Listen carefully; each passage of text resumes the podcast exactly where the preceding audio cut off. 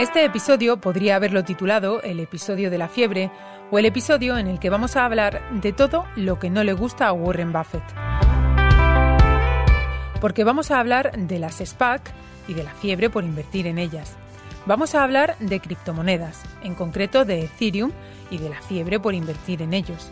Y vamos a hablar de hipotecas, porque ante la fiebre por comprar vivienda, queremos saber cuáles son las mejores opciones que nos ofrecen ahora en el mercado Soy María Hernández y estas son las cuentas claras, el podcast de economía del diario El Mundo. Las cuentas claras. Empezamos por lo más cercano, y lo más cercano ahora mismo es la fiebre por comprar vivienda que se ha desatado con el coronavirus. Al hilo de esto, varios de vosotros me habéis escrito por redes sociales para preguntarme qué bancos están ofreciendo las mejores hipotecas y qué hipotecas son las más favorables. Así que he hecho mías vuestras dudas y vamos a comparar hipotecas. Para eso cuento con Sergio Carvajal, responsable de hipotecas de Rastreator. ¿Cuáles son las hipotecas más atractivas o con mejores condiciones que hay ahora en el mercado? Actualmente hay una competencia muy, muy activa entre las entidades bancarias para, ofrecer las mejores condiciones posibles y aumentar así su cuota de mercado con la captación de, nuevos clientes. Principalmente esta competencia se está desarrollando en los productos a tipo fijo, donde a día de hoy se pueden conseguir unas condiciones muy ventajosas respecto a las ofertas del, del pasado. Entre el grupo de entidades que están ofreciendo las mejores condiciones, yo destacaría ahora mismo a Evobanco, Liberbank y BBVA una hipoteca por debajo del 80%, que vaya por debajo del 40%, con un cliente eh, solvente eh, y un importe tipo de 150.000 euros, en las tres entidades estaría en torno, con el seguro, con el seguro de hogar, estaría en torno al 1,25-1,30% a tipo fijo. Es que a veces al buscar una hipoteca nos fijamos precisamente en ese parámetro, pero no sé si eso es suficiente o qué otros aspectos debemos tener en cuenta al buscar una hipoteca para asegurarnos de que esa es la mejor y no otra. Bueno, primero sería conveniente definir qué significa que una hipoteca sea mejor que otra, porque no para todos los clientes o para todas las personas la hipoteca más barata es necesariamente la mejor. Si lo que queremos es comparar si una hipoteca es más económica que otra, no debemos de fijarnos en el TIM o en el tipo de interés nominal. En el coste de una hipoteca, el TIM, al fin y al cabo, es solo una de las variables que componen el coste real de la hipoteca. El coste real viene definido por el TAE. El TAE engloba tanto el tipo de interés nominal, o TIM, como los gastos asociados.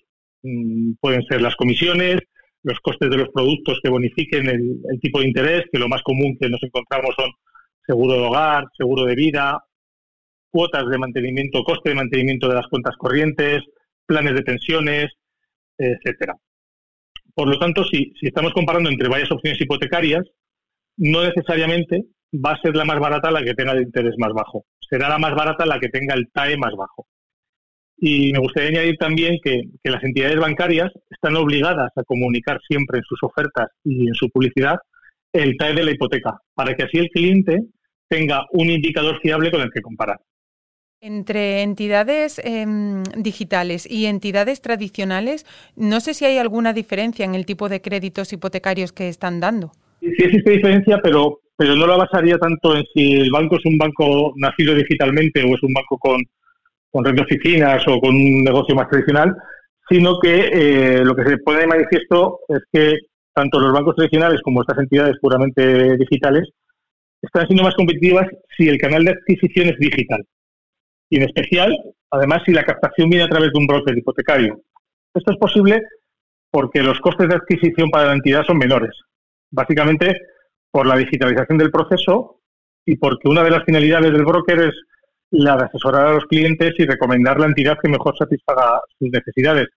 Por lo tanto, le ahorra tanto a la entidad como, como al cliente tiempo y dinero, lo cual implícitamente lleva a incrementar sustancialmente la conversión de estas entidades y por lo tanto se disminuyen los costes y se le puede ofrecer un mejor precio a los clientes. Hay un grupo también de, clientes que, lo tienen especialmente difícil en el acceso al crédito para comprar una vivienda. Son los más jóvenes y, en general el, grupo de edad por debajo de los 35 años.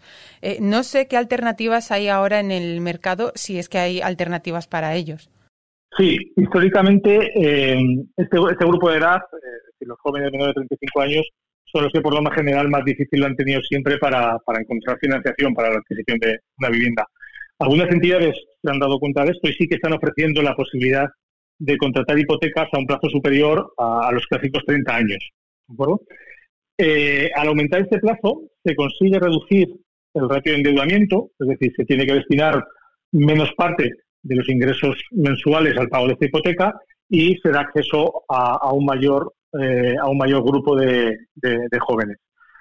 Existen dos requisitos comunes, eso sí, en todas las entidades que ofrecen este producto que se deben de cumplir. El primero es que los solicitantes sean menores de 35 años, porque por más general la hipoteca debe de estar pagada antes de los 75 y además es un producto que solo se está ofreciendo en la modalidad de tipo variable.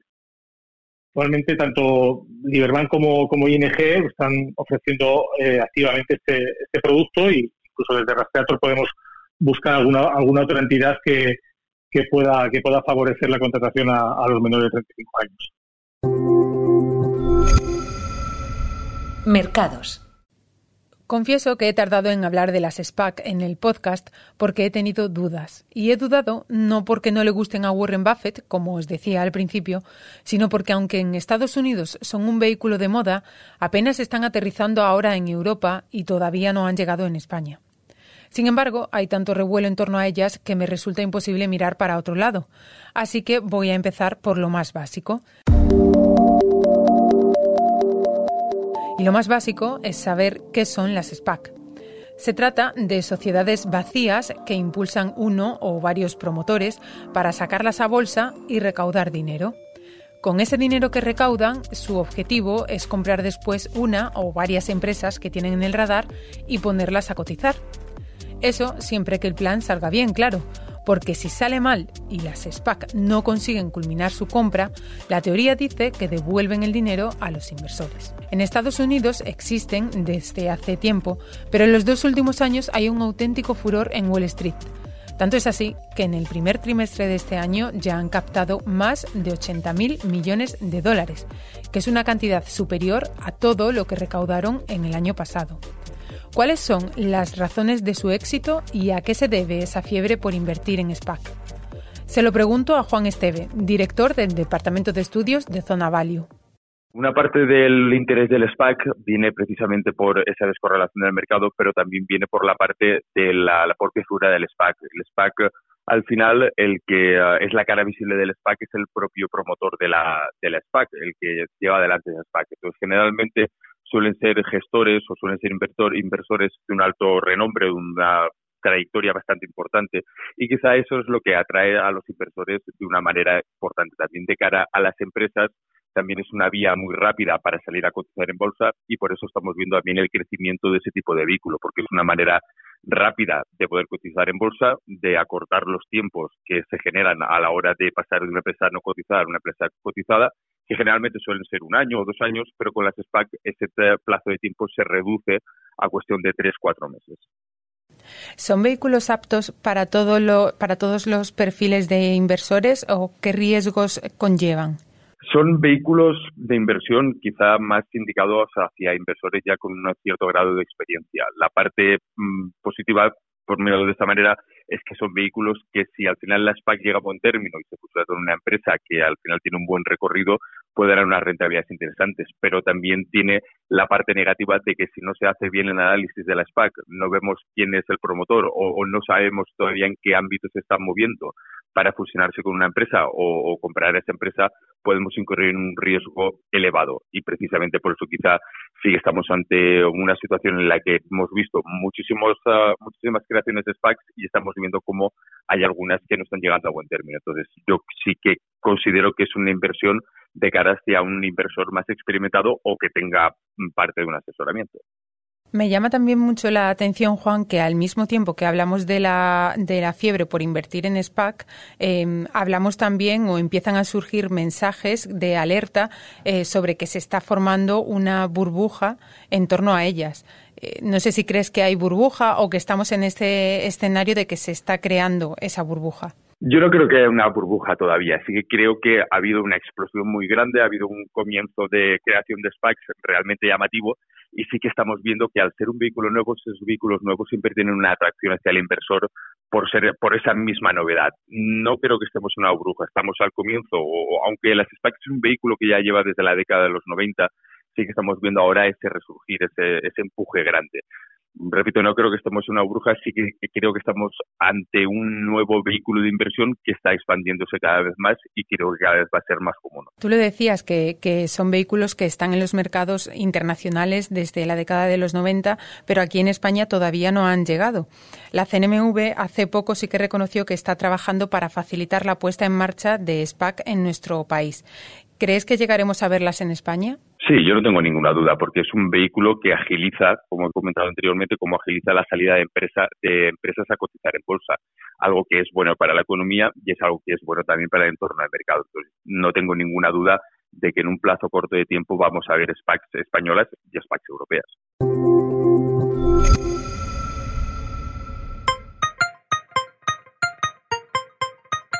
Junto a las SPAC, el otro quebradero de cabeza de Warren Buffett son las criptomonedas. Y ya aprovecho para contaros que tiene también un tercer enemigo, que son los brokers gratuitos. Pero hoy no vamos a hablar de brokers, sino de criptos. En concreto, de Ethereum, la segunda criptodivisa más popular después del Bitcoin. Ethereum lleva un par de semanas batiendo sus propios niveles e incluso se ha situado por encima de los 3.000 dólares, que era su primera barrera psicológica. En este punto me interesa saber dos cosas y se las pregunto a Javier Molina, portavoz de Itoro en España. La primera cosa es a qué se debe la revalorización que estamos viendo en los últimos días. Yo creo que más allá de que es verdad que estamos en un, eh, en un hype, ¿no? en el sentido de que precios disparados en todo el ecosistema, pero porque hay una parte que obviamente es, especulación, y eso hay que, hay que decirlo así, pero hay también una parte, yo creo que cada vez mayor, y esa es la que nos deberíamos quedar, que lo que están haciendo es pues ver todas estas utilidades, estas funcionalidades que aplicaciones, como la, por ejemplo, las están utilizando para los NFTs, ¿no? Para, la, para intentar pues eh, tener protocolos de préstamos, de depósitos en el entorno cripto, pues todo esto se está creando sobre Ethereum y entonces es como un poco el símil sería ponerlo como el petróleo, ¿no? Si que cuando la actividad económica tira para arriba, el petróleo tira para arriba. ¿Por qué? Porque necesitamos todos más petróleo, porque queramos o no queramos, aunque vayamos a un mundo cada vez menos dependiente del petróleo, de momento sigue siendo así. Alza la actividad económica, alza del precio del petróleo. Aquí sucede un poco lo mismo. Ethereum sería ese centro de coordinación a modo de petróleo, eh, pues en el cual todos esos desarrolladores tienen que utilizar, incluso pues el, el BEI, pues hace poco sacó un bono tokenizado y utilizó la plataforma de Ethereum. Es decir, que ya no solamente estamos diciendo que hay una parte obviamente de especulación y de especuladores comprando el Ether, pero hay otra parte en este caso tanto de organismos oficiales como de organismos o empresas privadas, que lo que hacen es que utilizan la blockchain de Ethereum para, digamos, desarrollar, para lanzar sus proyectos, sus protocolos. En lo que va de año, Ethereum sube más de un 300%. Ya sabéis que en el mundo cripto les gusta mucho fijar metas y algunos han establecido el próximo objetivo a batir de Ethereum en los 10.000 dólares. Eso hace que mucha gente lo compare con Bitcoin. Debaten sobre cuál tiene más potencial, cuál deja más rendimiento, cuál llegará más alto o si Ethereum acabará por comerle el terreno al Bitcoin. Y aquí está mi segunda pregunta para Javier. ¿Realmente ambos son comparables? Bitcoin y Ethereum no tienen nada que ver, es decir, al final estamos comparando pues dos mundos distintos, ¿no? En el sentido de que Bitcoin pues tiene, digamos, la finalidad que, que, tiene es la de servir, ¿no? De, esa, de ese valor eh, refugio, de esa reserva de valor, ¿no? En todo el entorno cripto a modo, a modo de, de oro digital, ¿no? Al final intenta ser una forma por la cual podamos transferirnos valor pero no tiene ninguna otra funcionalidad. Por el contrario, Ethereum no intenta ser un valor con, o sea, un, activo con el cual podamos transferirnos valor. Al revés, o sea, Ethereum es, un, es un, token, ¿no? Es, es una, una plataforma, una blockchain también propia, con su token nativo, que es el Ether, y lo que, lo que pretende ser es un poco la infraestructura sobre la que se crea valor. Es decir, gracias a que tiene toda la parte de los smart contracts, esos contratos inteligentes, donde se puede programar, por ejemplo, el dinero,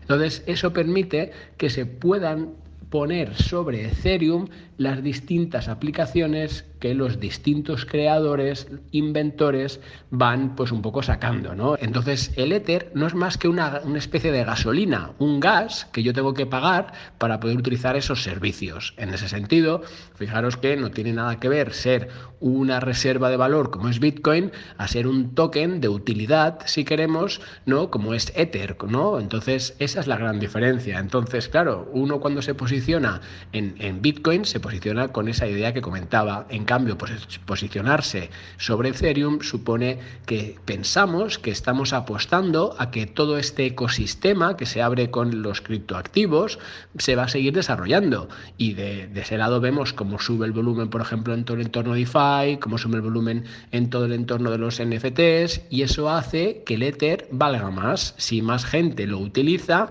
más precio tiene, en el sentido de que también tiramos para arriba la demanda y como la actividad sube, pues entonces esto tiene consistencia. Ahora, desde un punto de vista de inversión, como digo, no tiene nada que ver. Había una frase por ahí que decía que Bitcoin es para inversores y Ethereum es para inventores. Yo creo que esa es justo la idea, la clave de estos dos, digamos, criptoactivos.